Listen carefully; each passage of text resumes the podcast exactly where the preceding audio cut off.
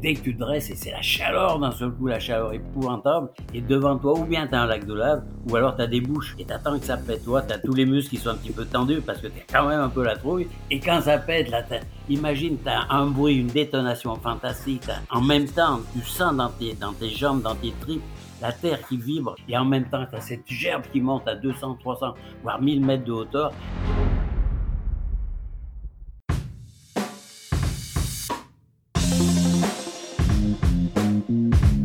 Hello hello, c'est Loïc Blanchard, le créateur et host du podcast indépendant Les Frappés. Je suis un ancien sportif de haut niveau, aujourd'hui reconverti en sportif aventureux, mais aussi entrepreneur, coach et préparateur mental certifié.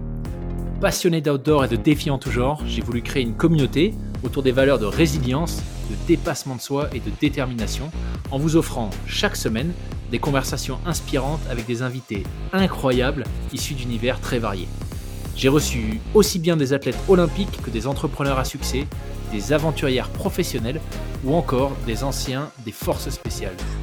Leur point commun, la passion pour leur projet et l'audace de se lancer. Alors fonçons ensemble découvrir mon invité de la semaine. Excellente écoute à vous les frappés.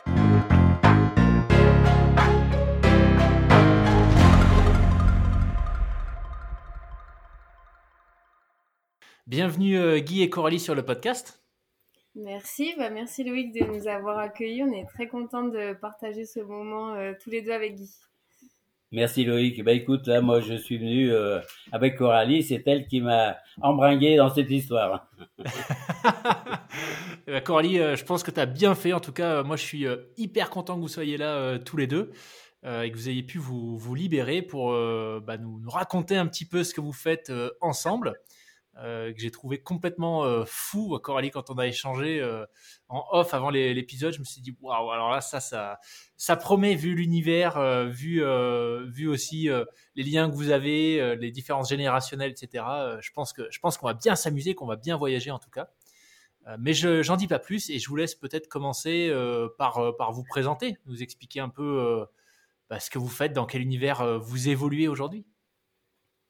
Vas-y, Coralie.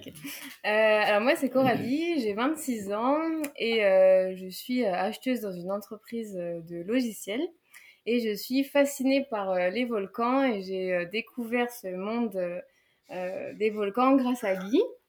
Et donc, je suis la petite nièce de Guy, c'est-à-dire que ma grand-mère, c'est la sœur de Guy.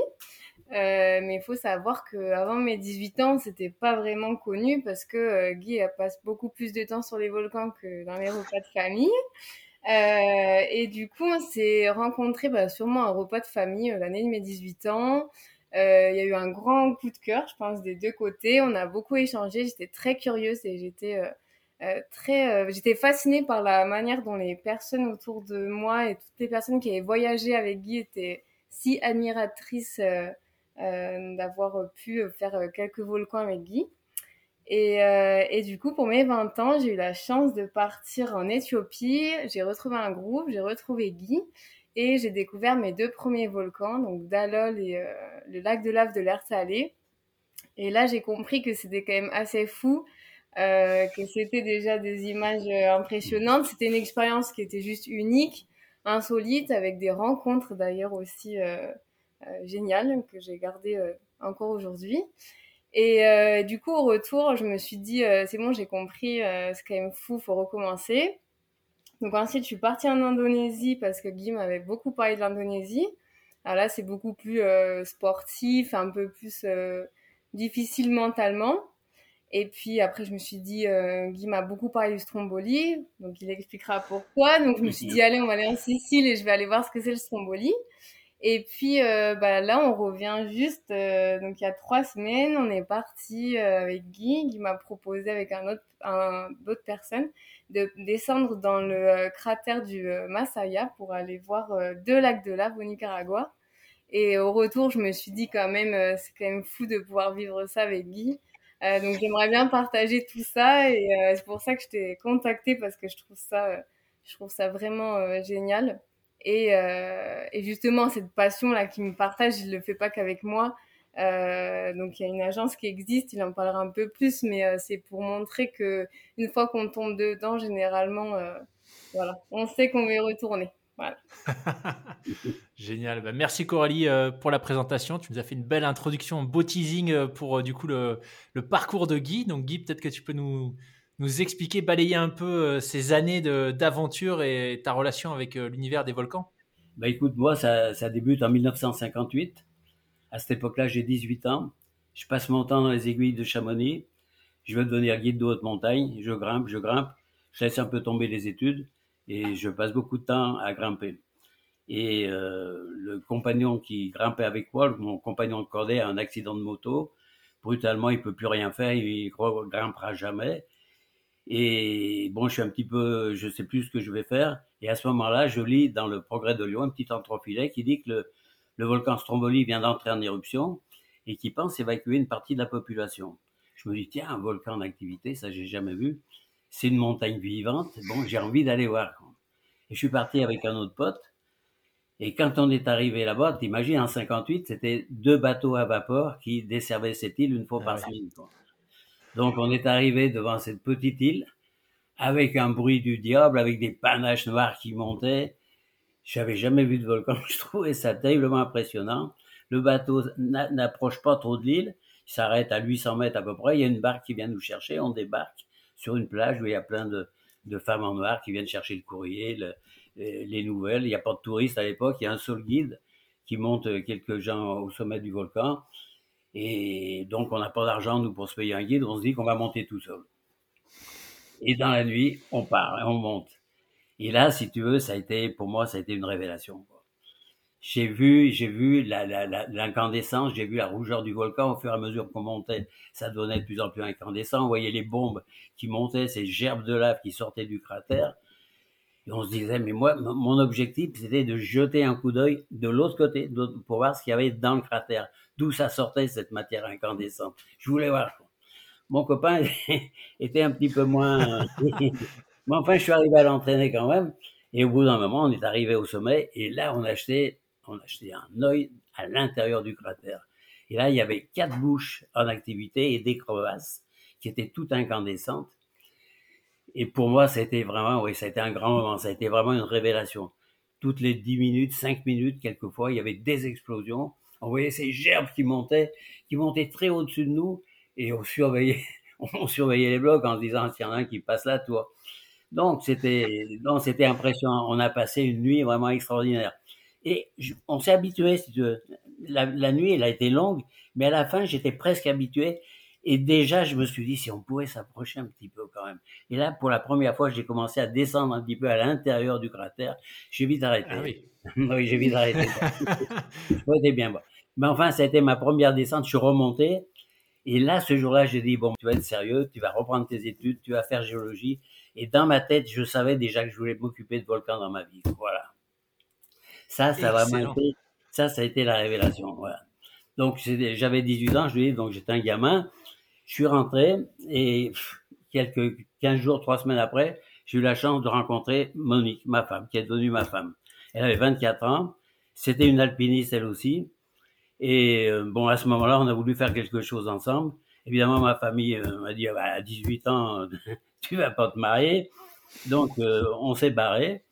Et on a vécu ensemble à Oyonnax pendant un moment, à Grenoble ensuite. Et là, on a commencé tous les deux à grimper et sur les volcans et continuer l'alpinisme. Et ça, on a fait ça jusqu'en 1963. En, après, on s'est mariés. Hein, après, en 1963, il y, a un volcan, il y a un volcan qui est en éruption qui s'appelle Surtsey, qui était à une cinquantaine de kilomètres au large des côtes de l'Islande. Et là, j'ai voulu aller voir ce volcan. Et pour aller voir ce volcan, donc on a pris l'avion, on est arrivé là-bas. Moi, j'imaginais qu'on allait prendre l'avion, se poser, prendre un bateau et aller sur l'île comme ça. Mais quand on est arrivé là-bas, on nous a dit, mais il faut déjà vous rendre sur une petite île qui s'appelle Emae, qui a une quarantaine de kilomètres du volcan. Et là, après, il faudra chercher un bateau qui veuille vous emmener là-bas. Mais des bateaux, on n'en trouvait pas. Tous les chalutiers qui étaient là-bas, ils disaient, non, non, mais on n'est pas fous, on veut pas, on connaît pas le temps, il y a des coulées de lave qui déversent. Imagine les, les, les, la lave, le lac de lave qu'il y avait sur cette île éclairait tellement qu'on pouvait lire, lire, le journal dans un rayon de 40 km.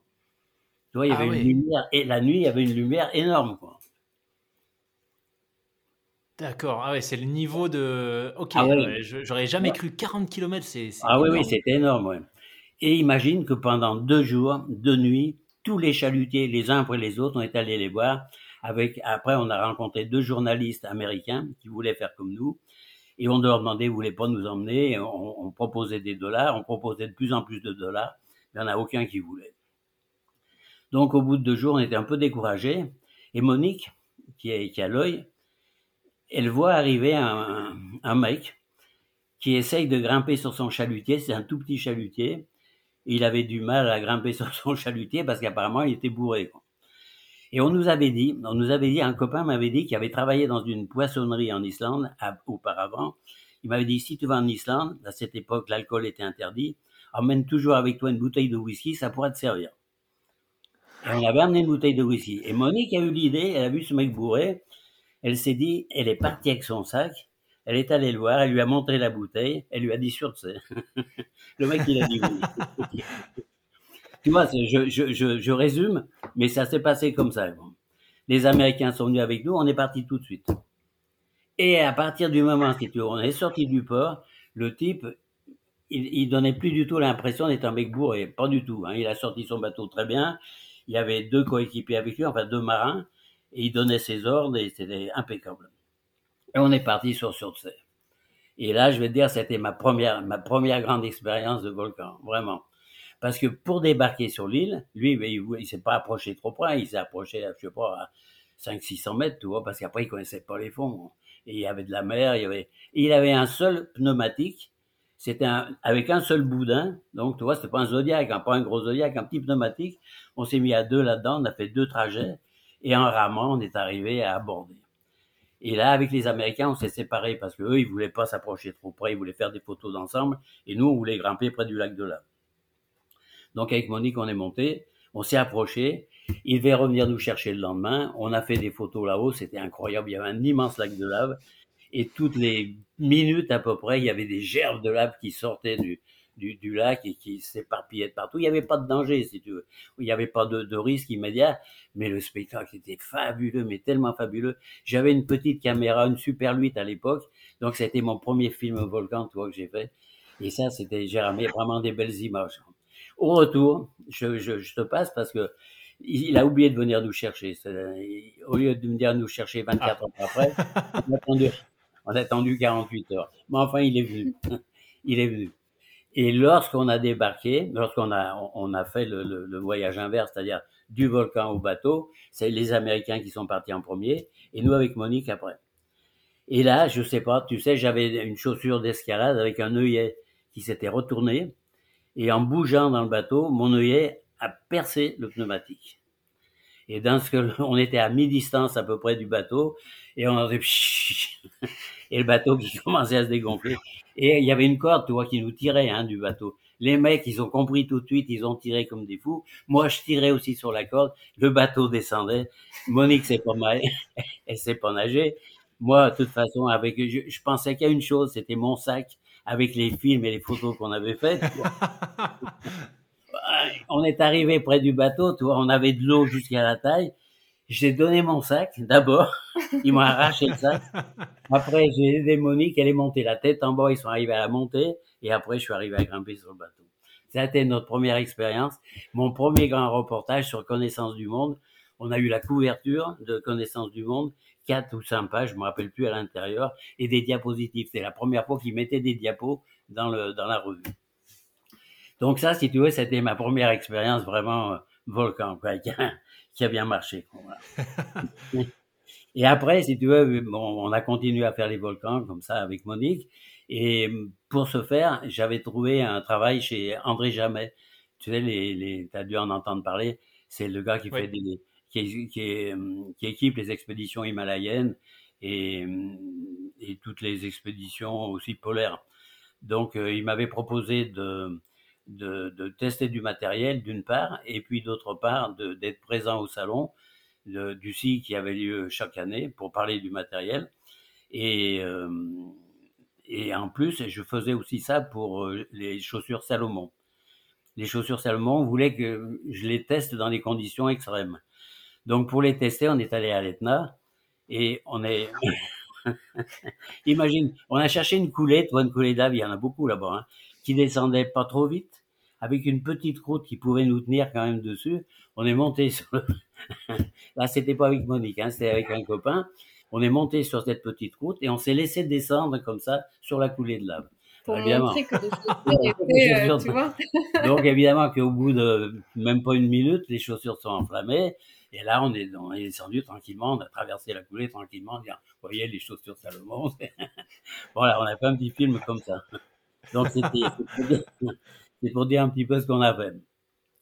Et bon, ça, ça a été jusqu'en 1979. Et 1979, j'ai sorti un bouquin, mon premier bouquin qui s'appelait Stromboli. Et là, il y a un type de qui s'appelle euh, Georges Bordesoul, qui est venu me voir à l'occasion du salon de Grenoble, où on vendait le matériel jamais, et qui m'a dit, écoute, moi je suis euh, directeur d'une agence de voyage spécialisée dans la glace, je vends des voyages au Spitzberg, je fais que la glace, j'ai lu ton bouquin, et le feu, ça m'intéresse. Et j'aimerais bien, j'ai une idée de marier la glace et le feu. Est-ce que tu serais d'accord pour accompagner des voyages sur les volcans? Ah ben, J'avais jamais pensé à ça, mais ouais, je dis c'est une idée géniale, pourquoi pas, d'accord? Et c'est lui en fait qui a eu cette idée, si tu veux, le point de départ de mes voyages sur les volcans, c'est lui, c'est pas moi, ni Monique, c'est lui. Donc euh, ben, j'ai dit ok, j'ai monté un voyage, et puis je me suis dit que Stromboli, j'allais lui faire découvrir Stromboli, mais je voulais lui faire découvrir d'une façon un petit peu extraordinaire, quoi. Je voulais un peu l'éblouir, si tu veux. Alors, au lieu de, au lieu de monter par le sentier, comme on monte normalement, si tu veux, j'ai eu l'idée un peu saugrenue de monter par la Chiara del Foucault. Je sais pas si tu connais Stromboli, mais la Chiara del Foucault, ça, ça veut dire la cicatrice de feu. C'est un, c'est un couloir de, de, de sang, de scorie, et, et, de lave, si tu veux, qui part du cratère enfumé au sommet à 928 mètres, et c'est une seule pente qui descend jusqu'à la mer. Et à chaque explosion, les blocs, ils retombent sur cette pente, et ils roulent comme ça jusqu'à la mer. Donc, tu vois, il y a de l'ambiance. Quand tu arrives là-dessus, on est parti on, on, a, déposé le kayak là-bas, et on est monté par là. Donc, au début, c'est large, il n'y a pas trop de problème, mais plus tu te rapproches et plus tu arrives près du cratère, évidemment, c'est un petit peu plus, c'est un peu plus chaud. Quoi il y a les bombes qui arrivent, il y a donc voilà. donc on a fait cette traversée du cratère, il m'a dit mais attends là t'es fou, on va jamais faire monter des groupes par ici. Des groupes de 15 personnes, c'est idiot, c'est impossible. Je lui ai dit bon bah t'as raison. Donc on est redescendu par là parce qu'on avait le kayak. Et le lendemain, je l'ai fait monter par le sentier. Il m'a dit, ouais, ok, là, c'est bon, d'accord. Là, on peut faire quelque chose. Donc, on a créé un premier voyage, comme ça, avec l'Etna, Vulcano, Stromboli, puis d'autres petites îles de l'archipel éolien. Et tout de suite, ça a bien marché, tout de suite. C'est-à-dire, on faisait des voyages d'avril à septembre, et on a rempli tout de suite des voyages de 15 jours. J'avais loué un chalutier, et on se baladait avec notre chalutier. Après, j'en ai acheté un, et on a continué à travailler comme ça pendant longtemps. Et imagine, on a parlé tout à l'heure avec euh, Caroline, avec euh, Coralie, imagine que le nombre de nuits que j'ai passées au sommet de, de Stromboli avec des clients correspondent à 13 mois. Tu vois le nombre de nuits que j'ai passé là-haut, quoi. Hein. Finesse. on, passait deux, on passait deux jours et deux nuits avec les clients là-haut. Voilà. Donc ça, ça a été, ça a été un petit peu le, ça a été un petit peu le point de départ. Ça a duré trois ans. Et à partir de ce moment-là, on s'est séparés et on a eu l'idée d'ouvrir Aventure et Volcan. Donc c'est Monique, si tu veux, qui a eu cette idée de dire, on va ouvrir notre propre agence. Et à partir de ce moment-là, ben, on a commencé à bosser chaque année. On faisait des, on faisait des nouveaux voyages et c'est moi qui accompagnais, mais la tête c'était Monique, Le, cerveau c'était Monique et moi j'étais les jambes. Voilà. Donc ça a commencé comme ça. On a sorti une brochure et chaque année on, faisait des, des, des, voyages de plus en plus, de plus en plus lointains. Alors on a, on a fait la Réunion, après ça a été Hawaï, après ça a été le Kamchatka. On a été les premiers, par exemple, à aller au Kamchatka en 1991. Ça venait juste de s'ouvrir, tu sais, Kamchatka, c'est la cette quiquette là qui est à l'extrême euh, ouest de la Russie, euh, qui était même interdit aux Russes, où il y a tous les sous-marins euh, euh atomiques russes qui sont dans la baie de Petropavlovsk. Donc, et là, c'est un coin où c'est plein de volcans, il y a des volcans de partout. Quoi. Donc, imagine que pour aller là-bas, nos premiers voyages, pour accompagner les gens là-bas, comme il n'y avait pas de route, il n'y avait pas de piste, il n'y avait rien, on louait des chars, des chars de l'armée russe. Donc les premiers groupes, on les a mis dans les chars, tu vois, t'imagines? Et les chars, ça grimpe des pentes de 45 degrés, toi. Et ça va tout droit, les arbres à gauche, à droite, on s'en fout, ça va tout droit. Et donc, pendant deux ans, on a fait ça. Après, on a remplacé ça par des chenillettes. Et après, par des hélicos, des gros hélicos de, de 17 places, des A1008. Mais bon, pour dire la progression, c'était ça, quoi. Nous, si tu veux, le, la, la, marche, c'est pas, c'est pas notre, c'est pas notre but. Hein, c'est nous, euh, la marche, c'est pour approcher le volcan. Si on peut s'en passer, on s'en passe. Si on peut mmh. prendre un hélico, si on peut prendre euh, un chalutier, si on, voilà, on, on, tous les moyens de locomotion qu'on peut disposer, on s'en sert. Ça va oui. donc du, du, du, char de l'armée russe au char à bœuf au Nicaragua, par exemple. au Nicaragua, pour monter un volcan, ça s'appelle San Cristobal. C'est une bavante aussi. On mettait tout sur le char à bœuf, puis les clients se mettaient encore par-dessus, et puis on montait tranquillement. Ça va pas vite, mais ça monte. Voilà. Alors, on alors, ouais. J'ai une question qui me vient, c'est à, à l'époque, aujourd'hui, je pense, avec Internet, tu vois, tout est euh, l'accès à l'information est beaucoup plus facile. Donc, euh, j'imagine que euh, avoir l'info qu'il y a un volcan qui entre en éruption euh, dans n'importe quel coin du monde, aujourd'hui, ouais. c'est facile. Mais à l'époque, comment est-ce que ça se faisait? Ben, c'était pas évident. C'était pas évident, ouais. Alors, progressivement, si tu veux, on a pris contact avec plein d'observatoires de volcanologie, donc qui nous donnaient des nouvelles des, des volcans. On a pris des contacts comme ça, mais ça a été assez lent ça a été assez lent au début. Euh, c'était c'était c'était pas évident. Ouais. C'était pas évident pour savoir euh, quel euh, quel volcan il. Mais si tu veux, au point de départ, on avait déjà sélectionné tous les volcans du monde qui sont en activité permanente. Et autour okay. de ces volcans en activité permanente, on a construit des voyages. Donc les gens, quand ils venaient chez nous, ils nous disaient, Guy, on veut voir du rouge. D'accord tu veux voir du rouge, donc tu veux voir un volcan en activité. Donc voilà, on te propose ça, on te propose celui-là, on te propose celui-ci. Ils étaient construits déjà, les voyages. D'accord. Et après, on a, on a ajouté les, les, les, les voyages qu'on appelle le spécial, le, le, spécial éruption, qui, qui suit les éruptions qui ont lieu, mais qu'on n'avait pas prévu au départ. Mais comme voilà. là au Nicaragua. Comme, comme au Nicaragua, voilà, exactement. Mm. Voilà. Ça, c'était qu'on a fait avec Coralie, tu veux, c'est un spécial éruption, voilà. Et donc ça, comment ça s'organise euh, les, les, ces voyages spéciaux éruption Dès que vous avez l'info, euh, vous commencez à monter alors, la logistique. Dès qu'on a l'info, alors à l'époque c'était Monique qui s'occupait de ça, de donc c'était ma femme.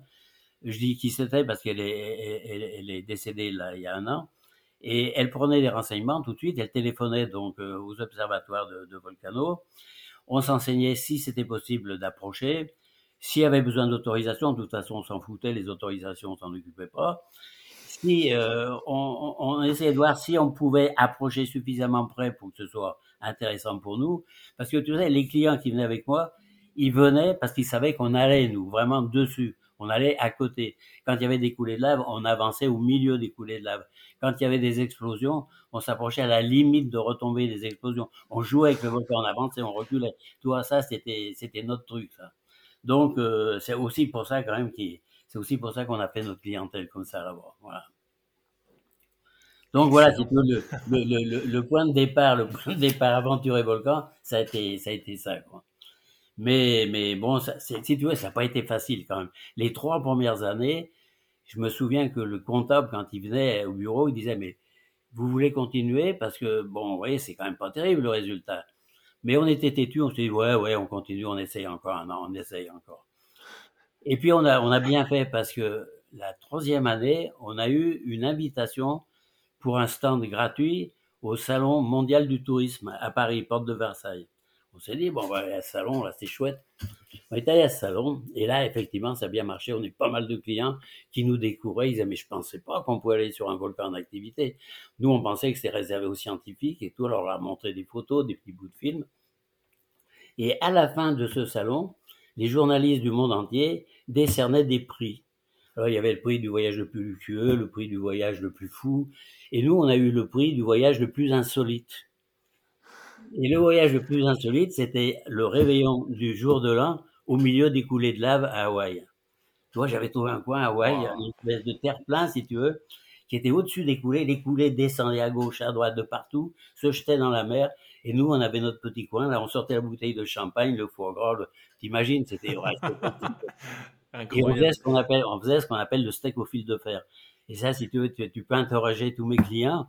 le souvenir qu'ils ont, c'est même pas les coulées, c'est même pas. Ils se rappellent tous du steak au fil de fer. C'est-à-dire que j'arrive avec un fil de fer de 3 mètres, on attachait, on a emmené des gros steaks, on attachait le steak avec le fil de fer, on jetait le fil de fer dans la lave, on le retournait, alors tu le veux bleu, tu le veux bien cuit, tu veux... et on mangeait des steaks et des morceaux de pain. Voilà, le steak au fil de fer, les gens, ils venaient à Hawaï pour ça. Excellent. Voilà, ça, Coralie, tu as eu droit, toi, au, steak euh, fil de fer? Alors, malheureusement, pour Hawaï, euh, c'est pas des autorisations qui ont été. Euh... normalement, tu peux pas accéder euh, au lac de lave à Hawaï. Plus actuellement. Plus actuellement. Il est très surveillé. Et du coup, ils amenaient beaucoup de groupes. mais malheureusement, il y a eu. C'était il y a trois ans, non? Ouais un groupe a été pris euh, du coup euh, sur, euh, sur le site. Puis après, de toute façon, il y a eu le Covid. Si tu veux, pendant 20 ans, on a baisé les Rangers là-bas. pour, parce que la nuit, si tu veux, c'est, ils dorment les Rangers. Donc c'est le seul moment où on pouvait aller voir le lac de lave. Donc j'avais trouvé des coins et j'emmenais les gens près des coulées de lave. Et près du lac de lave aussi, surtout près du, du lac de lave. Et ça, ça a duré pendant 20 ans. Ils ont essayé de nous coincer, puis un jour, ils, y sont arrivés. Voilà. Mais j'irai. Un jour, j'irai. J'ai trop envie d'y aller. J'ai envie d'aller goûter le, le steak. Euh, et c'est des super euh, images parce que tu as la lave qui tombe dans, dans l'océan, ah ouais, tours d'hélico. C'est ah ouais, c'est juste un. Moi, c'est un de mes, mes prochains voyages. J'aimerais bien. Mais le problème, c'est que je suis interdit de séjour maintenant. Donc, euh, bon, pour moi, ça va être un peu difficile. Mais bon, on verra. À cause de ça? À cause de cet événement? Ah oui? Ouais. ouais mais enfin, bon, ils auront peut-être oublié hein, d'ici 3-4 ans. Alors tu sais, ce que je dois dire, c'est que comme on a eu ce prix, on a eu la chance qu'il y ait deux télévisions le soir même euh, au, JT de 20 heures nous montrent, montrent le, le, prix. Ils avaient choisi le voyage le plus insolite, c'est-à-dire les coulées de lave au milieu de la mer. Donc ça, c'était une publicité fantastique. Et il y a plein de journalistes qui sont venus nous voir. Donc on a commencé à faire des, reportages sur des journaux. Après, ça a été les télévisions. Et la, chance, ça a été Arte. Arte a voulu faire un voyage pour faire un 52 minutes avec nous en Indonésie. Et on a eu le pot que ça pétait de partout. Le Krakatau est en activité, le Semeru en activité, le Merapi en activité. Il y avait six volcans, ça pétait de partout. Là, on a fait un film du tonnerre. Ça, ça a bien plu. Ils ont attendu un an et deux ans. Ils ont attendu deux ans. Et après, ils m'ont proposé de faire une série qui s'est appelée Sur les volcans du monde c'était des 26 minutes. On a fait 10, 26 minutes qui passaient après les informations. Et ça, c'était dans les années 2000, non? Ouais, c'est ça, ouais. voilà, ouais. Moi, c'est ça que je trouve ça dingue. C'était qu'à l'époque. Oui, moi, j'avais vu les. les... Bon, bah, du coup, à l'époque, je regardais plutôt la télé. Alors, on voyait Guy à la télé. Ma grand-mère était toujours très contente de nous montrer Guy à la télé. Et euh, mais je suis encore plus contente de passer maintenant avec Guy. C'est plus intéressant. Il y a plus de d'action. De, mais euh, moi, je trouve ça fou qu'à l'époque, c'était déjà, euh, euh, c'était pas commun de faire déjà des voyages, de faire des voyages aussi insolites. Euh, c'était pas accessible à, à, tous non plus. Et je trouve qu'aujourd'hui, c'est encore plus fou parce que ça reste quand même des voyages différents. tout le monde ne fera pas ça. Déjà, il faut vouloir aller faire ces volcans. Et, et souvent, on sait pas vraiment ce qu'on peut faire avec ce genre de voyage si on l'a pas vécu, on sait pas qu'on peut aller aussi, aussi près, tout ce qu'on peut ressentir comme sensation. Et euh, c'est encore quand même pas très commun. Hein. Quand j'en parle autour de moi, il n'y a pas beaucoup euh, de mon âge, ni d'ailleurs pas de mon âge, qui partent sur des volcans pendant leurs vacances. Donc, euh, donc voilà, mais c'est c'était déjà une communication hyper importante à l'époque. Elle est fascinée, elle est passionnée, tu peux pas imaginer. Oui, mais ouais, elle, a, elle, a, un enthousiasme, elle a un enthousiasme incroyable. Oui, mais tu, tu entends quand il parle, euh, ouais, clairement. toutes ces anecdotes et toutes ces aventures à ses clients, je veux dire, c'est euh, c'est impressionnant. Et puis, euh, je veux dire, à l'âge de Guy, on va, tu veux dire ton âge? Ben, je, je, vais avoir 82 ans dans voilà, trois mois. Voilà. À 82 ans, on descend dans des cratères. Cette année, la dès que ça pétait, ben, on savait pas où était Guy, mais c'est normal, il était à La Palma pour aller euh, euh, vérifier par lui-même euh, les coulées. Donc, je veux dire, je trouve que c'est tellement génial. Il y a une énergie, et d'ailleurs pas que Guy, hein, par toutes les personnes qui partent dans ce genre de voyage, les énergies de ces personnes sont des, des gens qu'on rencontre, c'est quand même fabuleux. Donc, donc, faut le partager aussi, quoi. Bon, enfin, ça fait 4 ans que j'accompagne plus. Hein. J'ai arrêté parce que si tu dis que l'accompagnateur il a 78 ans, tu vois, ça fait pas sérieux. Quoi. non. c'est un invité, un invité de, de luxe. Alors, ce qui, ce qui m'intrigue, je crois que, tu vois, Coralie, tu l'as dit, c'est vrai que ça reste un univers. Moi, spontanément, quand tu m'as contacté, je me suis, euh, je suis allé du coup regarder des petites vidéos, puisque bon, Guy, je vais être honnête, j'avais jamais vu de reportage avant, j'avais pas vu la série sur Arte, pourtant, je vais souvent y faire des tours pour les, leurs docu voyage que je trouve souvent génial géniaux. Mais euh, donc, j'avais pas vraiment découvert, tu vois, ce que tu faisais, à quel point est-ce que tu t'approchais euh, euh, au plus près des volcans. Et la première, euh, moi, la première pensée que j'ai eue, c'est punaise, mais là, en termes de sécurité, c'est vraiment faisable un truc comme ça? Et, et du coup, c'est un peu la question que j'ai envie de vous poser, c'est que c'est un peu, j'ai l'impression comme d'aller nager. Moi, j'ai grandi en Nouvelle-Calédonie, et donc il y a des requins peu partout autour de la Nouvelle-Calédonie. Euh, et donc la première pensée des gens, c'est ah ouais, mais quand t'allais nager, c'était hyper dangereux. Bah, non, en fait, euh, il y a une espèce de croyance populaire que le requin est hyper dangereux, mais la réalité, c'est complètement différent. C'est très différent de ce qu'on veut peut-être nous faire voir dans certains médias, etc. Enfin bon, bref, je m'égare.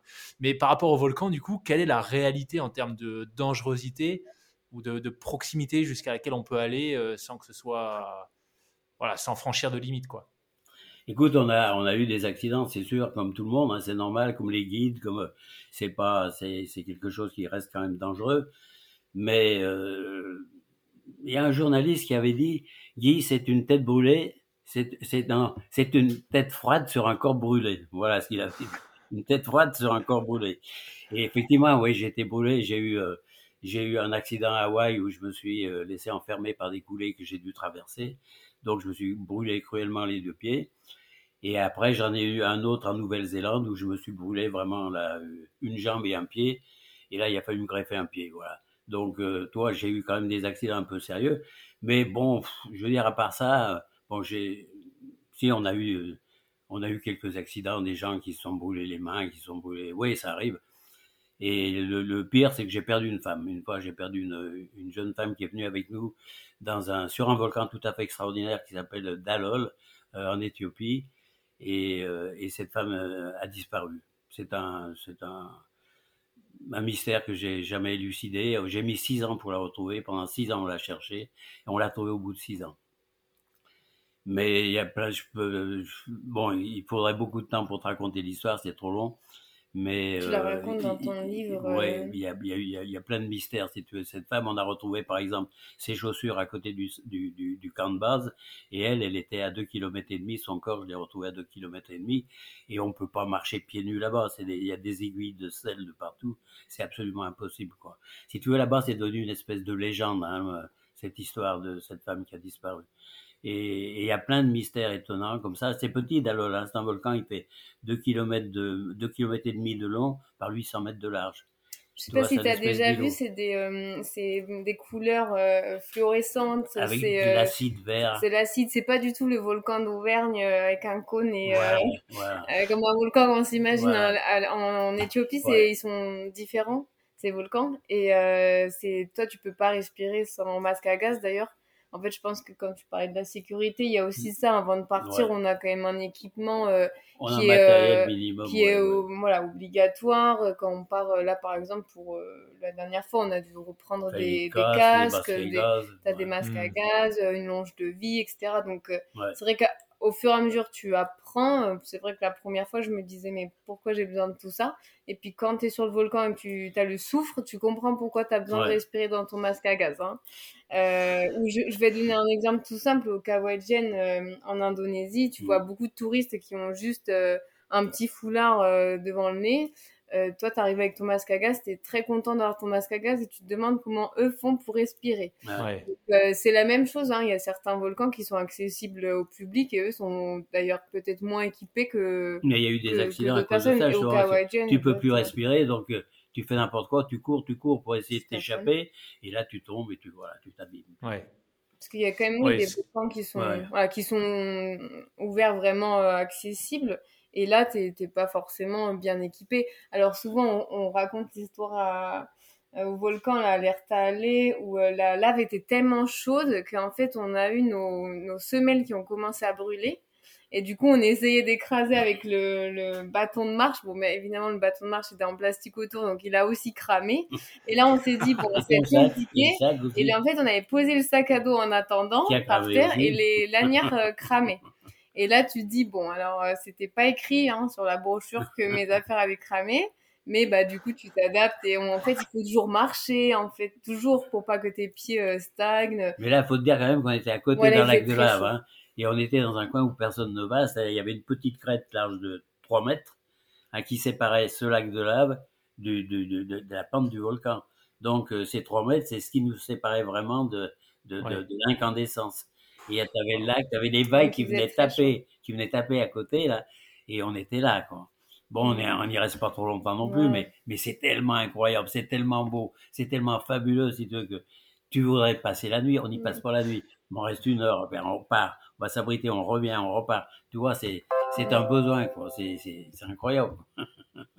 Mais oui, c'est pour ça que sécurité, quand tu es en groupe, les histoires que, que Guy racontait là pour ses pieds, euh, ça t'étais tout seul. C'est vrai que quand tu es en groupe, il y a toujours. Euh, non, gaffe. Déjà, on, beaucoup plus. Euh, on écoute les personnes si par mmh. exemple elles vont avoir peur, mais c'est vrai qu'on part avec les chaussures de marche, le masque à gaz. Je pense que tu as un minimum requis pour partir, mais finalement, c'est comme quand tu pars faire de la randonnée. en haute montagne, peut-être. Je mais... Ouais, j'ai l'impression que c'est un peu, c'est ça, comme l'univers de la haute montagne, où finalement, dans l'univers des guides, ben, Guy, que tu, tu connais euh, bien, des guides euh, qui, qui, ont fait carrière dans le, dans le milieu, à qui il reste euh, tous les doigts de pied et tous les doigts de la main.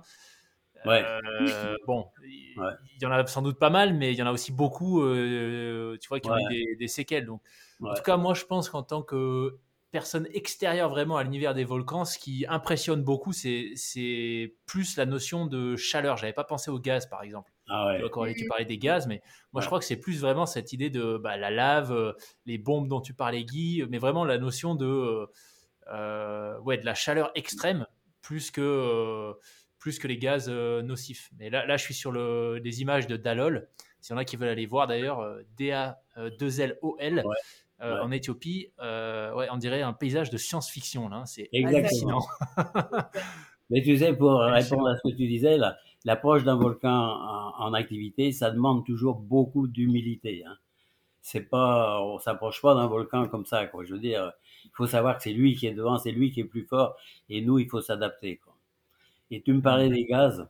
Je vais te citer euh, juste une petite expérience que j'ai eue lorsque j'ai perdu Catherine. Je l'ai cherchée, je t'ai dit, pendant six ans chaque année, on explorait une partie, une partie de, Dalol. Et la quatrième année, ou la cinquième année, non, c'était la quatrième année, je crois, je voulais explorer seul une partie, pendant que le groupe était avec mon accompagnateur. Moi, je voulais aller d'un autre côté, tout seul, pour explorer la zone où je pensais que je pourrais peut-être la retrouver. Et euh, mon accompagnateur m'a dit non, non, tu peux pas partir seul, pars avec un militaire parce que le gouvernement nous obligeait de partir avec trois militaires et trois policiers. Donc je suis parti avec un, un militaire, seul avec un militaire. Et j'avais tracé sur ma carte un point GPS où je pensais qu'elle pouvait être ici. Et j'ai été vers ce point GPS. Et quand je suis arrivé là, je me suis dit, il n'y a rien, elle n'est pas là mais je vais probablement avoir un procès après pour, pour justifier quand même que j'ai perdu quelqu'un. Je suis le responsable, c'était moi qui dirigeais le groupe. Donc, je vais faire une photo pour montrer au juge, pour lui montrer qu'est-ce que c'est Dalol. Parce que Dalol, si tu l'as pas vu, si tu l'as pas, si t'as pas une photo, tu comprends pas. Et à ce moment-là, j'ai sorti mon appareil photo et je me suis baissé pour prendre cette photo. Pourquoi je me suis baissé? Parce que en se baissant, si tu j'avais un premier plan d'une espèce de, de petit geyser noir avec un fond jaune, et après on voyait tout Dalol derrière. Et en me baissant, à peine mon genou avait touché terre, que j'ai vu le soleil, si tu veux, qui basculait, et je me suis eu la tête à l'envers, et je suis tombé. Je suis tombé, et là, je ne sais pas comment dire, je, mon appareil photo a cogné, j'étais allongé par terre, le militaire était jamais à côté de moi, il était toujours à 15 mètres à peu près. Et là, pendant que j'étais allongé, je me disais, bon, maintenant, il faut que tu te relèves faut que tu te relèves. Mais j'étais bien par terre, j'étais tellement bien. Et je me suis dit, dans le fond, t'es fatigué. J'avais envie de me reposer. Et plus je restais, plus j'avais envie de me reposer. Et je me suis rendu compte que c'était dangereux, que j'allais, si je me reposais, j'allais mourir. Il faut que tu te relèves, il faut que tu te relèves. Et j'y arrivais pas, j'avais plus la force. Et plus j'attendais, moins je, moins je pouvais y arriver. Et je sais pas, dans des moments, quand tu penses que tu vas mourir, tu trouves des forces je sais pas où tu vas les chercher. Je suis arrivé à me relever à, moitié, comme ça, à moitié sur les genoux, Et j'ai vu le militaire. Et j'ai regardé le militaire. J'avais plus la force de parler. Mais je le suppliais des yeux. Je pouvais plus parler, toi, mais je le suppliais des yeux. Viens m'aider. Putain, mais viens m'aider. Pourquoi tu m'aides pas? Et je me rappelle comme si c'était hier, le militaire, il a détourné la tête. Il a détourné la tête et il a rien dit. Et là, tu, tu dis, je vais mourir. Je vais mourir. Et tu retombes. Et après, ça revient dans ta tête et tu dis, non, faut que je me traîne corps. Et ça, l'histoire, ça a duré, je sais plus, j'en ai parlé dans mon bouquin, mais c'est atroce, quoi. Ça dure, c'est long. Et je suis arrivé à me traîner de 5-6 mètres. Et là, j'ai pu respirer. Et progressivement, ça y est, si tu j'ai repris, euh, j'ai repris un petit peu d'air. Et à ce moment-là, comme chaque fois que je tombais, si tu veux, je m'entaillais le, le visage, j'avais la, la, tête qui était en sang pratiquement. Et là, j'ai entendu quand, le militaire a vu que je m'étais sorti tout seul de ce, lieu, j'ai entendu le, claquement de la Kalachnikov, le, le cran d'arrêt qui sautait, et à ce moment-là, normalement dans le désert, quand tu as quelqu'un qui est blessé, tu tires un coup en l'air comme ça, et t'appelles tout le monde. Mais quand il a vu ma tête qui était blessée, il a eu peur, si tu veux, qu'on lui dise, mais c'est toi qui l'as blessé. Donc, il a pas tiré, il a attendu. Il a dit, de toute façon, il va mourir, j'attends. Il m'a expliqué tout ça après, hein, c'est pour ça que je te dis ça. Il, m'a expliqué après. Et comme je, progressivement j'ai repris un petit peu, un peu de, vitalité, si on peut dire, il s'est approché vers moi, tout doucement. Il m'a touché. Il m'a touché, tu sais, comme comme quelqu'un de, comme un fantôme un peu. Et il m'a dit, toi, t'es plus fort que les jeans. Tu vois, pour lui, c'était ça, quoi. J'étais plus fort que les. Donc, j'étais, j'ai eu, si tu veux, pendant, pendant un bon moment, dans le, parmi les affaires, dans le désert d'Anakil, Guy, il est plus fort que les. J'avais une petite auréole. Tu vois ce que je veux dire? Et ça, c'est hyper important, là-bas, quoi, tu vois. Et, mais les jeans, c'est des, des, c'est des génies, en fait, c'est ça? C'est les génies, ouais, c'est les génies. Et si tu veux, ce militaire, il était là en service commandé. C'est le gouvernement qui lui demandait d'être avec moi. Mais lui, il voulait pas faire ça. Parce que pour lui, j'étais dans une zone où j'aurais jamais dû aller. C'est la, c'est la zone, la, la, zone des, des diables, des démons, des, des, des djinns. Et, et normalement, on, on va pas les voir. Donc c'est normal que je meure ici. Toi, dans sa tête, c'était ça. Quand, quand, quand un mec meurt à côté de lui, c'était pas un problème. Lui, toute sa famille a été tuée par la, pendant la guerre érythrée, donc moi, il me connaissait pas, il s'en foutait. C'était tout à fait normal.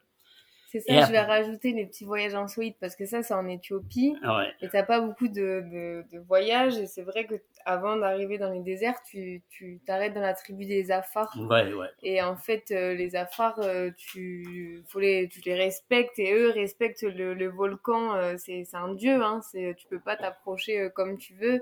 Euh, moi, je me souviens qu'il fallait jamais marcher devant les Afars. C'était les Afars qui disaient quand est-ce qu'il fallait y aller. Et c'est vrai que bon, moi, ça a vraiment été mon premier voyage, mais ça faisait un, un, voyage très différent. Culturellement, c'était aussi voilà très spécial. Et j'avais lu toutes ces histoires de, de voilà, pour eux, c'est quand même euh, c'est encore plus beau quand tu vas voir un volcan qui a une signification pour quelqu'un ouais. derrière. Et euh, je pense qu'il n'y a pas qu'en Éthiopie. Tu... Et je t'ai présenté le, le chef rebelle, voilà, le chef rebelle à part, hein, les, qui, colliers, là. Qui, qui, avait son, son, petit, son petit garçon, son dernier petit garçon. Pour me faire plaisir, il l'appelait Guy. T'imagines Au milieu de tous les Mohamed, il y a un petit Guy. C'est le chef des rebelles à part, au milieu du désert d'Anaki. C'est un petit Guy, c'est 9 ans maintenant. Et ça, Génial. Et d'ailleurs, ils vont toujours avec vous quand on ouais. va d'Alol. Tu, tu iras ouais. toujours accompagné d'un afar. Euh, euh, tu n'y vas pas tout seul. Non, jamais. Ouais. Et ça aussi, c'est ce que moi j'aime bien dans ces dans ces voyages. Et c'est euh, d'ailleurs moi quand je suis rentrée, j'ai fait mon mémoire sur l'Éthiopie. Hein. J'ai voulu euh, transformer un peu tout ce que j'avais vu. Il y a des terres rares et tout. C'est des pays qu'on connaît pas trop. Et euh, je trouve c'est encore plus fou quand il y a des légendes et plein d'histoires sur les volcans. Et je pense qu'il y a aussi ça euh, au Vanuatu, où euh, justement le, le, le volcan c'est pareil, c'est considéré comme encore un dieu. Un il y a plein de, plein d'images et je trouve que ça c'est c'est insolite de pouvoir faire des voyages et d'avoir récupéré cette confiance, en tout cas créer la confiance depuis tant d'années avec ces personnes sur place quoi. Hmm. Et ceux-là, c'est des indicateurs aussi. Eux, ils peuvent me dire comment est le volcan, euh, est-ce qu'il y a de l'activité. Euh, pour moi, c'est important. Je suis toujours en contact avec eux. Ça, c'est très important pour nous. Excellent. Mais tu sais, l'approche l'approche d'un volcan en activité, euh, il, faut, il faut que tu imagines un petit peu ce que c'est. Le mieux, ça serait que tu viennes avec nous, bien sûr. mais, mais tu sais, quand tu approches, elle peut te le dire, la petite, mais quand tu approches un volcan en activité, déjà, on essaye de faire ça la nuit. Parce que la nuit, tu vois plein de choses que tu ne vois pas le jour. Tu vois, le, jour, lorsqu'il y a des coulées de lave, tu les vois pas.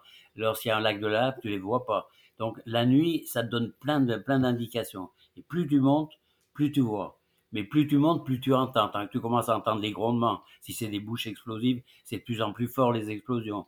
Tu as la lumière qui grandit, tu as les, les, fumées qui commencent, tu as les gaz. Et plus tu approches, plus, plus tout ça, ça, ça, ça t'arrive à la figure. Il te reste encore trois mètres à faire avant de te dresser sur la crête et tu, tu respires et, tu, et là tu commences à avoir chaud. Et dès que tu te dresses, et c'est la chaleur d'un seul coup, la chaleur épouvantable, et devant toi, ou bien tu as un lac de lave, ou alors tu as des bouches, tu as des bouches explosives, et tu attends que ça pète. Tu es là, tu es devant, tu dis ça va péter dans un moment. Alors tu as, les, toi, tu as tous les muscles qui sont un petit peu tendus parce que tu as quand même un peu la trouille, et puis tu sais que ça va péter. Et quand ça pète, là, imagine, tu as un bruit, une détonation fantastique, en même temps, tu sens dans tes, dans tes jambes, dans tes tripes, la terre qui vibre. Tu sens la terre qui vibre, tu as un séisme, tu perçois dans ton ventre. Et en même temps, tu as cette gerbe qui monte à 200, 300, voire 1000 mètres de hauteur, qui se dresse, qui se dresse, et ensuite qui, qui s'incurve, qui retombe. Et tu as toutes ces flèches ardentes qui plongent vers le sol. Et là, tu as le martèlement des blocs qui tombent. Et toi, tu bouges pas, tu es là et tu regardes dans l'air, tu dis, bon Dieu, bon Dieu. toi, tu regardes ce qui tombe, faut pas que ça s'approche trop près. Quelquefois, t'en as qui passent derrière, faut surveiller, quoi. Mais ça, c'est des moments fabuleux, ça dure pas longtemps, hein. Ça dure quoi? Quelques dizaines de secondes, pas plus.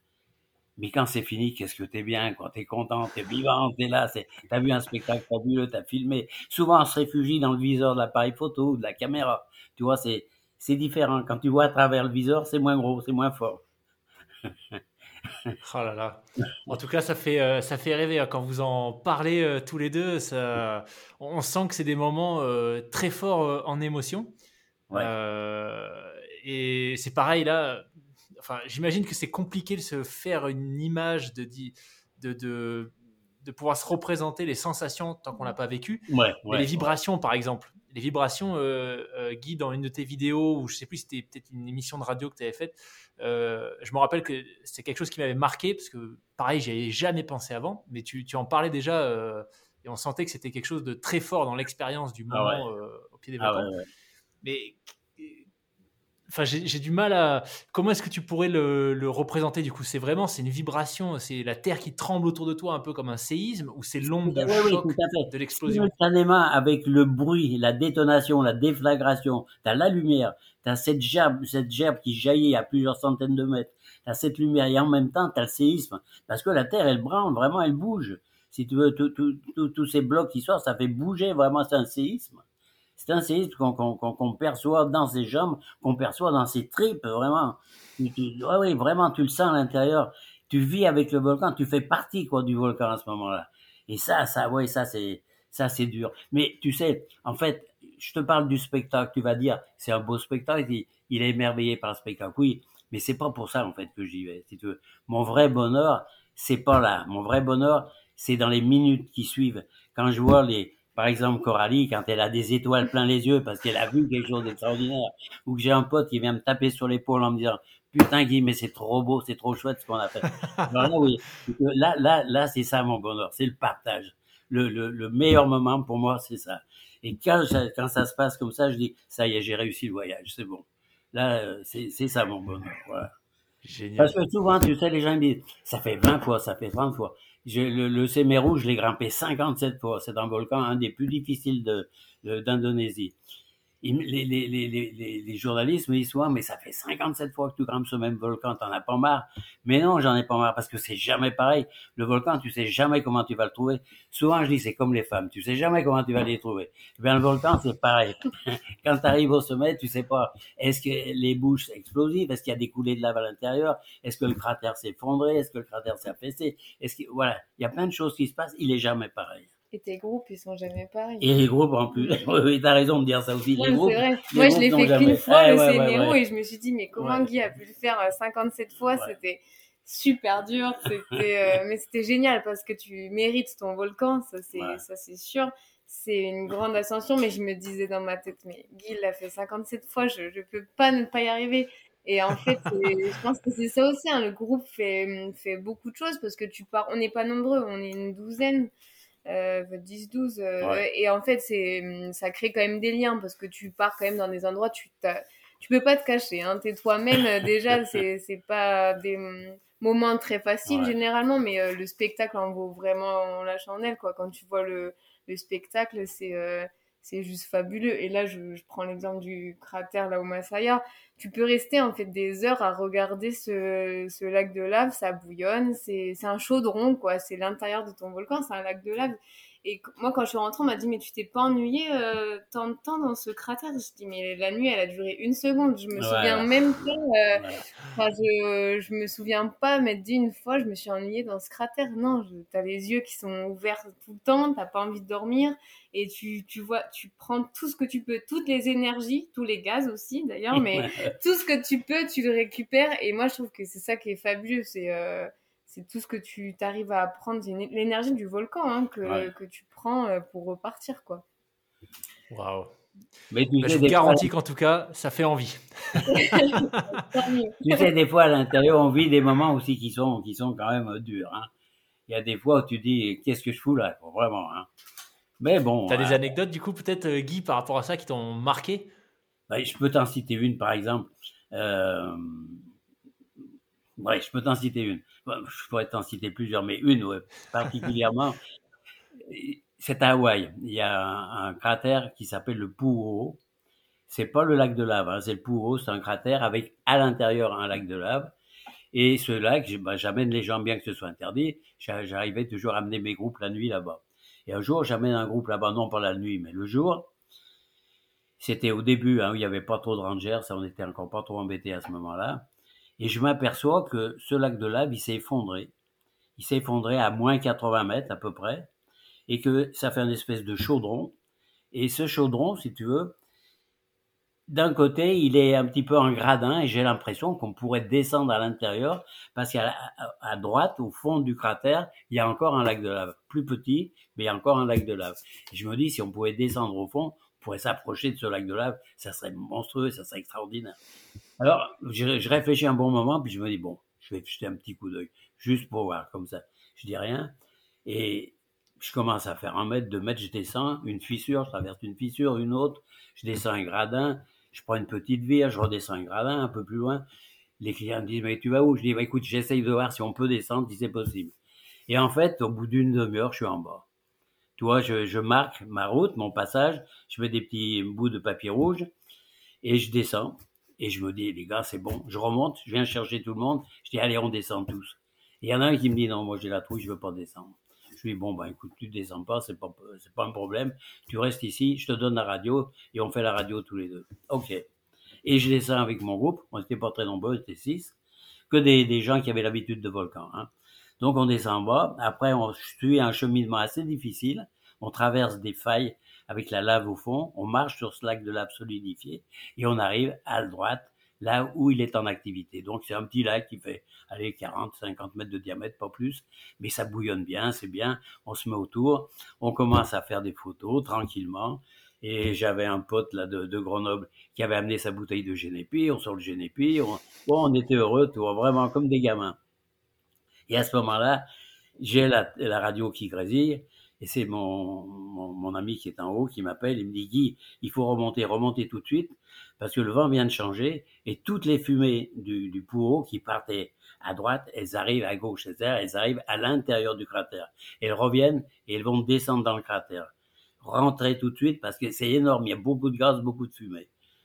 J'ai pas mesuré tout de suite, si tu veux, ce qu'il m'a dit, la, gravité de ce qu'il m'a dit, mais j'ai dit à tout le monde, allez, on, on range le matériel et on rentre. Et en l'espace de dix minutes, on a vu arriver des gros panaches, si tu veux, qui sont entrés dans le cratère. On les voyait en haut. Ça a commencé à nous boucher le ciel. Et puis ça s'est mis à bourgeonner de plus en plus épais, bourgeonner, descendre, descendre, de plus en plus gris, de plus en plus sombre. Et c'est arrivé sur nous en l'espace de 15 minutes, un quart d'heure maximum. On a sorti les masques à gaz, c'était irrespirable. Sans masque à gaz, on était mort. On a mis nos masques à gaz, Et à partir de ce moment-là, je me suis dit, mais les masques à gaz. Si tu veux les cartouches en atmosphère saturée, il faut 3 heures, 4 heures maximum. Après, euh, c'est plus bon. Et là, on n'avait pas tous des cartouches neuves. Moi, la mienne, elle n'était pas neuve non plus. Donc, combien d'heures il restait, j'en sais rien. Personne ne savait rien. Donc, j'ai évité d'en parler, bien sûr, j'ai rien dit. Et j'ai commencé à chercher mes repères pour rentrer. Mais tu voyais pas à un mètre, hein, t'entends? À un mètre, tu voyais pas. Tu étais dans la purée complètement. Alors, j'ai commencé à en trouver un. J'en ai trouvé un deuxième. J'en ai trouvé un troisième. C'est un gros gilet rouge que j'avais laissé. Et puis, à partir de ce moment-là, j'ai plus rien trouvé. Et là, vraiment, je savais plus. Alors j'ai commencé à aller à gauche, à droite, et j'ai commencé par faire une chute. Je suis tombé, je me suis esquinté un petit peu, mais je ne suis pas trop mal sorti. Cinq minutes après, c'est euh, un ami qui est accompagnateur pour moi, qui, qui, fermait la marche, qui est tombé. Lui, il s'est bien ouvert le, le crâne, l'arcade sourcilière aussi. Mais là, pas question de soigner, hein, on continue. Et j'avais les mains tendues en avant, je, tu vois, comme si et j'arrivais pas vraiment à situer où j'avançais parce que normalement je devais monter une pente et là je descendais. Donc je me suis dit c'est pas possible. Donc j'ai obliqué carrément à 90 degrés et là là ça a été terrible. Je suis tombé. Vraiment j'ai fait une grosse chute. J'ai fait une chute de 2 mètres. Je me suis ouvert le genou et mon masque est tombé. Et c'est quelqu'un donc du groupe qui me l'a récupéré, qui m'a aidé à sortir du trou. Et là, j'étais à moitié asphyxié. J'étais pas bien. J'ai passé un moment difficile. Je suis resté pour reprendre mon souffle. Et après, bon, on a essayé de repartir. Et là, j'ai vu que je m'en sortirais pas comme ça. Donc, j'ai appelé mon copain par radio. Je lui ai dit, écoute, maintenant, on voit plus rien. Essaye d'allumer le projet. La nuit commençait à tomber. Donc, je lui essaye d'allumer le gros projecteur qui est là-haut. Et puis, on va se guider sur la lumière. Le gars me dit, OK, la nuit tombe. On attend et on voit rien. Les fumées étaient tellement épaisses, il a mis le projecteur, on n'a rien vu du tout. Et à ce moment-là, je lui ai dit, écoute, la seule solution, tu gueules. Tu gueules le plus fort que tu peux, on va se tirer sur ta voix. Et il a commencé à crier, il a commencé à crier, mais ça fait un peu écho dans les parois. C'était difficile. Mais on, a, on a commencé à se tirer sur sa voix et la nuit est tombée. Avec des lampes, tu sais, ça fait un, écran devant. Tu n'as hmm. même pas un mètre, tu as, un halo blanc c'est tout. Et on a, essayé de monter comme ça. Et là, ça a pris, je sais pas, deux heures à peu près. J'essayais à gauche, j'essayais à droite. J'ai commencé à trouver la première fracture, la deuxième fracture, la troisième, j'arrivais pas à la trouver. J'ai mis un bon moment. J'ai tourné à 45 degrés, après 45 degrés dans l'autre sens. Je suis arrivé à trouver la troisième, et j'avais mis une lampe clignotante en bas, je l'ai jamais retrouvée. Donc là, j'ai vu la pente, on a commencé à monter dans la paroi, et là, ça a été long, cette paroi. J'arrivais plus à m'en sortir. Une vire à gauche, une vire à droite. Escalader quand tu vois rien, mais c'est terrible. Donc tu... Et au bout d'un moment, je sais pas, peut-être d'une heure, une heure et demie, d'un seul coup, d'un seul coup, j'ai vu comme un petit éclat, toi, un petit éclat comme ça dans la, brume. Un éclat, mais ça, c'était la vie, quoi, toi. La vie qui revenait, quoi. Et j'ai rien dit, j'ai rien dit parce que je me dis c'est peut-être ta tête, ne dis rien, ne dis rien.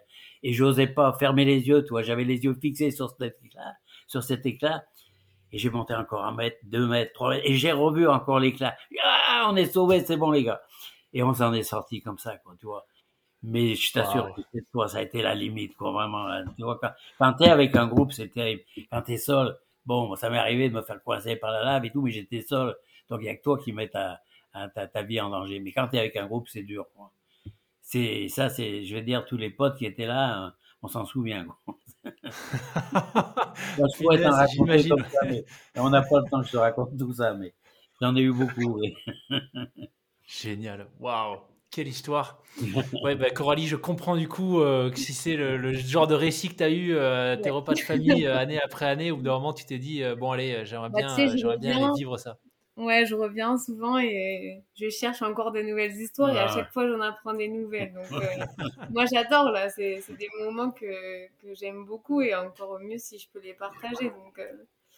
Ouais, j'espère qu'on va en partager encore quelques-uns. Tu sais, chaque fois que je me dis c'est mon dernier volcan, maintenant je suis trop vieux.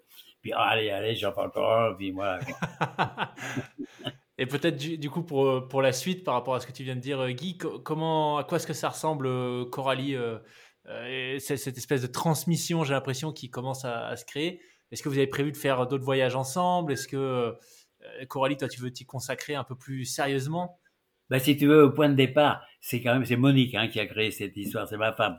Bon, euh, après, si tu veux, moi je m'en suis occupé avec elle, mais c'était elle la tête, je l'ai déjà dit. Mais après, il y a mon fils qui est entré dès qu'il a pu accompagner. Il est venu accompagner les voyages. Et lui, il avait sa spécialité, il avait ses langues, il avait ses volcans. Après, j'ai eu ma fille, ma fille aussi qui a accompagné à Hawaï pendant longtemps, pendant cinq ans.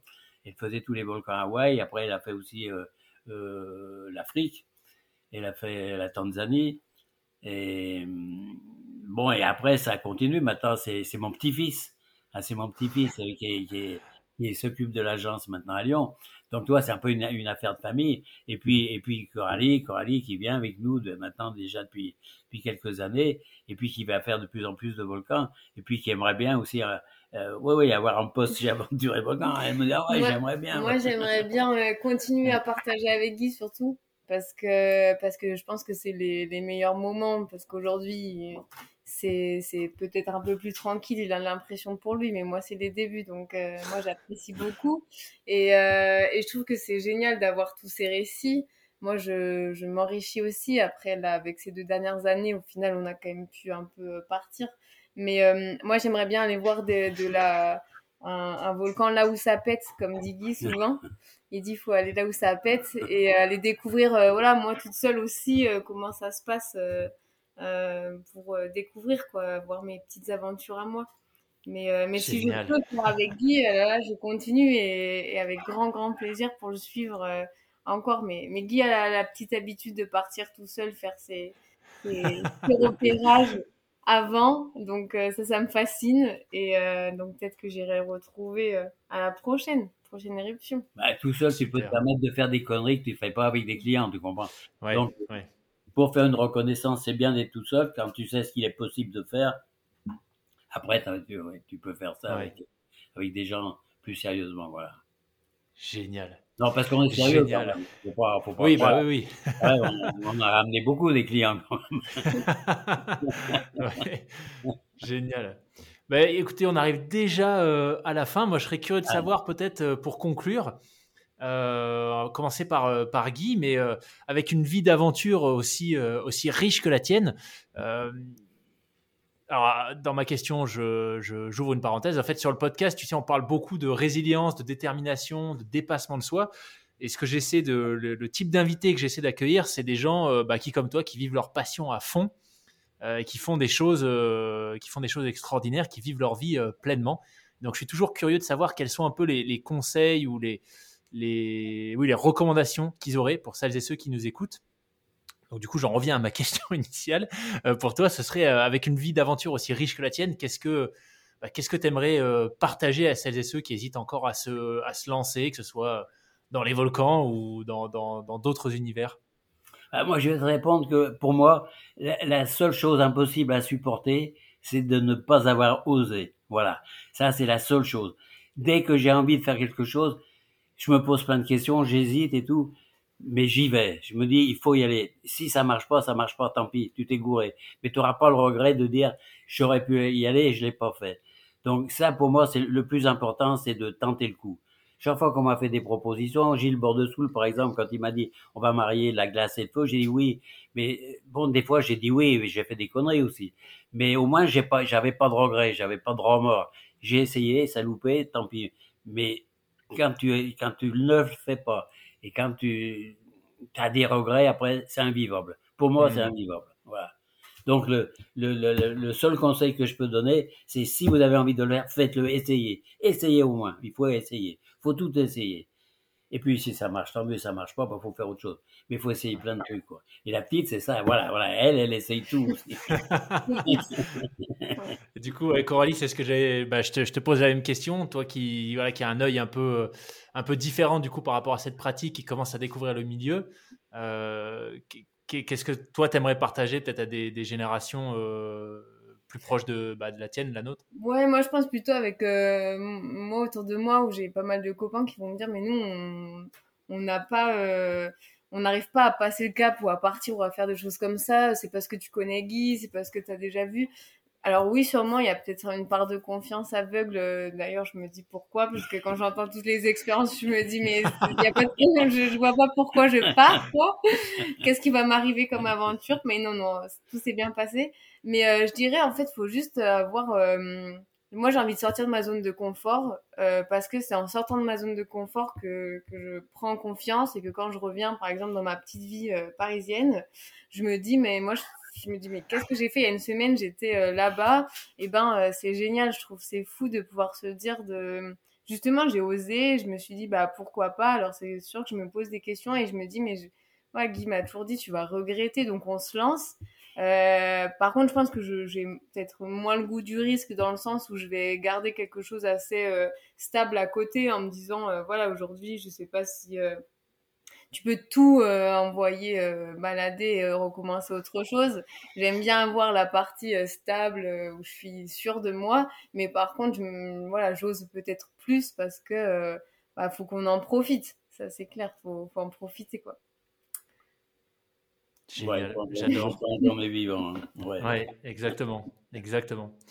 Bah, écoutez, je voulais vous dire en tout cas un grand, grand merci euh, à tous les deux. C'était génial euh, bah, d'en apprendre plus sur, euh, sur vos parcours, sur ta vie d'aventure, Guy, sur la façon dont il y a ce, passage de flambeau entre générations qui se fait, et puis surtout sur l'univers des volcans. Euh, moi, ça m'a absolument fasciné. Je suis sur votre site là, euh, aventurevolcan.com. S'il y en a qui veulent aller voir, volcan au pluriel, aventurevolcan.com. Et euh, il y a des photos notamment de Dalol. et je crois que si je devais en choisir un, entre les récits de Guy et les photos que j'ai sous les yeux, ce serait peut-être celui-là. Bah écoute, en tout cas, j'aimerais bien t'emmener, hein, ça me ferait plaisir en tout cas. bah, tu sais ce que je t'ai pas dit? Merci. Ce que je t'ai pas dit aussi, c'est que Tanguy, il a, il a ouvert aussi lui deux agences. Il a une agence à Palerme hein, sur, les, sur les îles éoliennes. Donc il a des bateaux là-bas, il fait les îles éoliennes. Et il en a une autre au Costa Rica où il fait tous les volcans d'Amérique centrale. Si tu vois, en deux mots, on s'est partagé la planète. Moi, je m'occupe de la partie Asie et lui, il a la partie Amérique. Voilà. Comme ça, on s'engueule pas, tu comprends? Mais merci en tout cas parce que c'était une euh, super expérience. Euh, vraiment, merci de pouvoir nous faire vivre ça parce que souvent on en parle entre nous, mais on a moins l'occasion d'en discuter avec d'autres personnes et euh, moi j'adore partager aussi comme ça et te donner envie, j'espère, de venir voir des volcans. Donc c'est top. Génial. Merci à toi, Loïc. Et j'espère un grand plaisir. de te voir. Hein. J'espère que. Très certainement. si un jour ça pète vraiment fort, je t'appelle. D'accord? Ça marche, on fait ça. merci Guy, merci Coralie. Merci beaucoup. À bientôt, Loïc. Bonne soirée. Bonne soirée à toi.